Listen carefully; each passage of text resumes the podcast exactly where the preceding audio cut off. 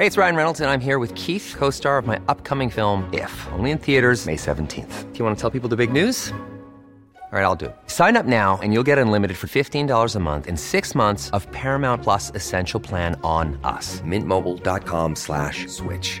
Upfront payment of $45 equivalent to $15 per month. Unlimited over 40 gigabytes per month. Face lower speeds. Videos at 480p. Active Mint customers by 531.24 get six months of Paramount Plus Essential Plan. Auto renews after six months. Offer ends May 31st, 2024. Separate Paramount Plus registration required. Terms and conditions apply if rated PG. Un tema que, es, que está entre nosotros y que se ha agudizado en los últimos años, no lo podemos soslayar, no tiene santo y seña el asunto, sino más bien tiene que se ha agudizado y que es un problema real para mucha gente y que habla también y expone a gobiernos, es el que tiene que ver con los, los padres de niños con cáncer y la lucha que han dado. Bueno, Fernando Reyes Guzmán es papá de Fernando Gael, vocero de los papás de niños con cáncer, que está con usted y con nosotros. Luis Fernando, ¿cómo estás? Buenas tardes. Hola Javier, muy buenas tardes, muchas gracias por el espacio. Al contrario, a ver, cuéntanos primero, este, eh, ¿cómo, ¿cómo están las cosas? ¿Cómo van?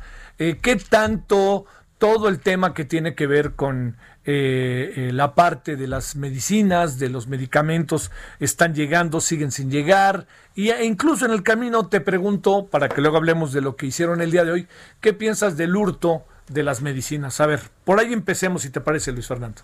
Pues mira, este, hoy, este, hasta la fecha de hoy no hay una investigación previa por parte de la Fiscalía por el tema de los medicamentos. Ajá. Eh, robaron 37, 39 mil pesos de medicamentos y hasta la fecha no hay número de lotes, no hay este recibo de compra, factura que le hayan hecho a Kemet.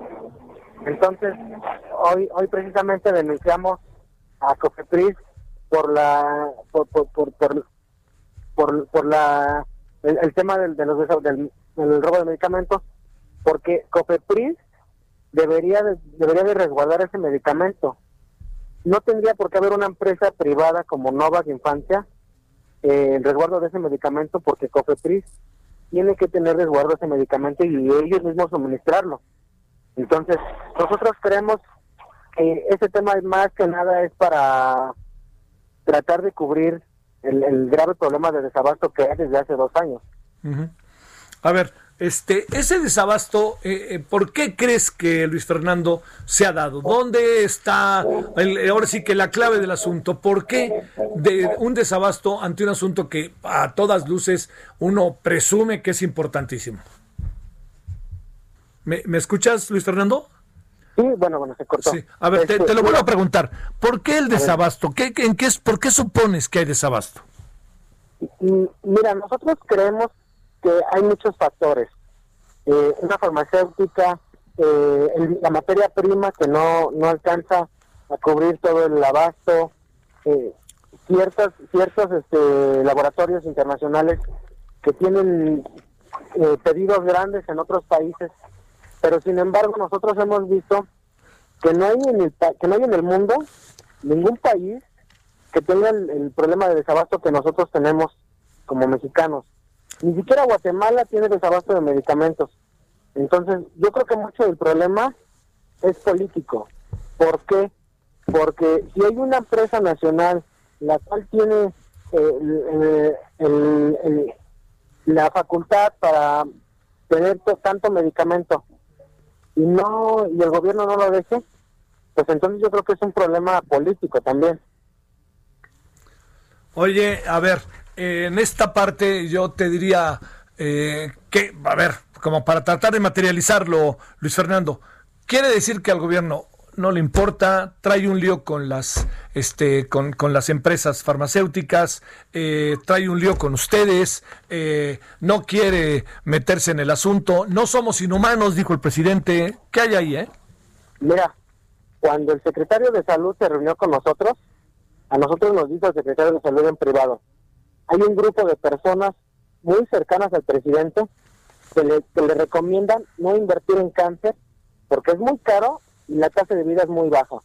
Entonces, aquí hay un tema de, de su humanidad, es un tema de agenda política, de que ellos no quieran invertir en cáncer, porque obviamente quieren el dinero para ciertas cosas, ¿no? Obras que, políticas que ellos traen en mente.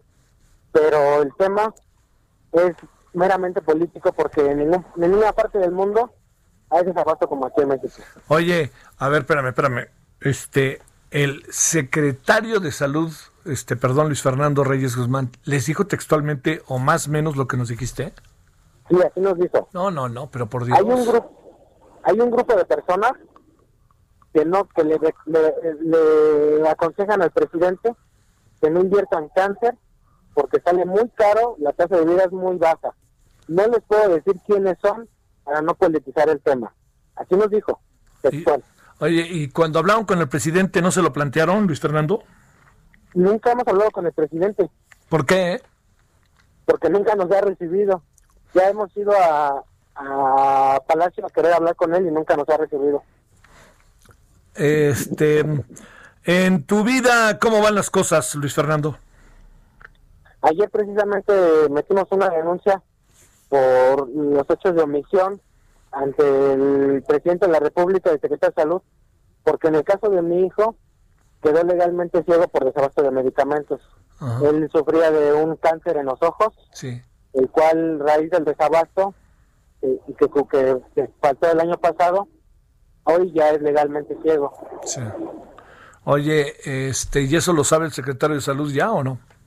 Claro, de hecho el subsecretario conoció a mi hijo de frente el secretario López Gatel, un día antes de que dijera que éramos pagados y que inventamos hijos con cáncer, en gobernación él, él este, conoció a mi hijo y yo, yo a él le platiqué el caso de mi hijo en particular. ¿Y qué dijo?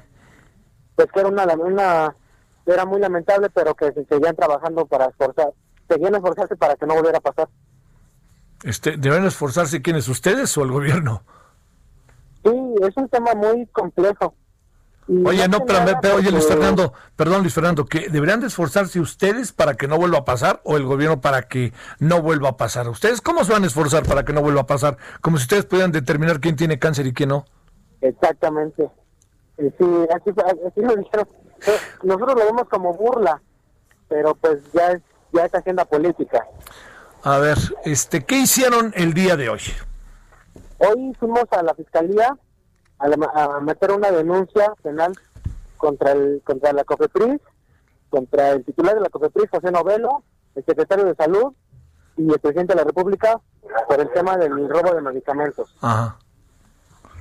tienen que dar a conocer en, la, en, la denuncia, este, viene, en la denuncia viene estipulado que tienen que dar a conocer la, la carpeta de investigación, los, este, toda, toda la investigación eh, cámaras de seguridad del C5, a quién tienen investigando y bueno y, todo lo que todo lo que este lo, complejo que hay alrededor.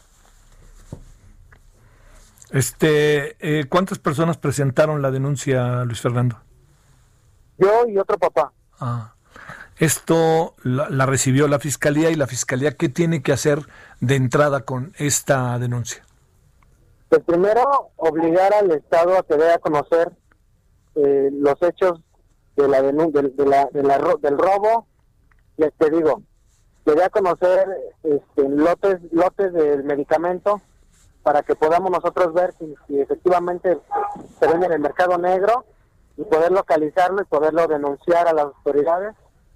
Y también denunciamos a, a Novak Infancia, porque es como te digo, hay misión de parte del gobierno. Cofepris tendría que tener el medicamento resguardado, no una no una empresa particular como es Nova Infancia. Entonces, y otra de las cuestiones es que el medicamento que compraron, que se robaron de Argentina, de la empresa Chemex, no tiene registro sanitario. Entonces, le administran medicamento a niños con cáncer sin registro sanitario cuando se supone que para eso está la COFEPRIS. Oye, ¿qué eso, qué eso? A ver, eh, ha habido muchas eh, muchas hipótesis respecto a lo que pasó con el con el, los medicamentos que se robaron, los 37.900 por ahí así. Te pregunto, ¿tú qué supones que pasó con esos medicamentos?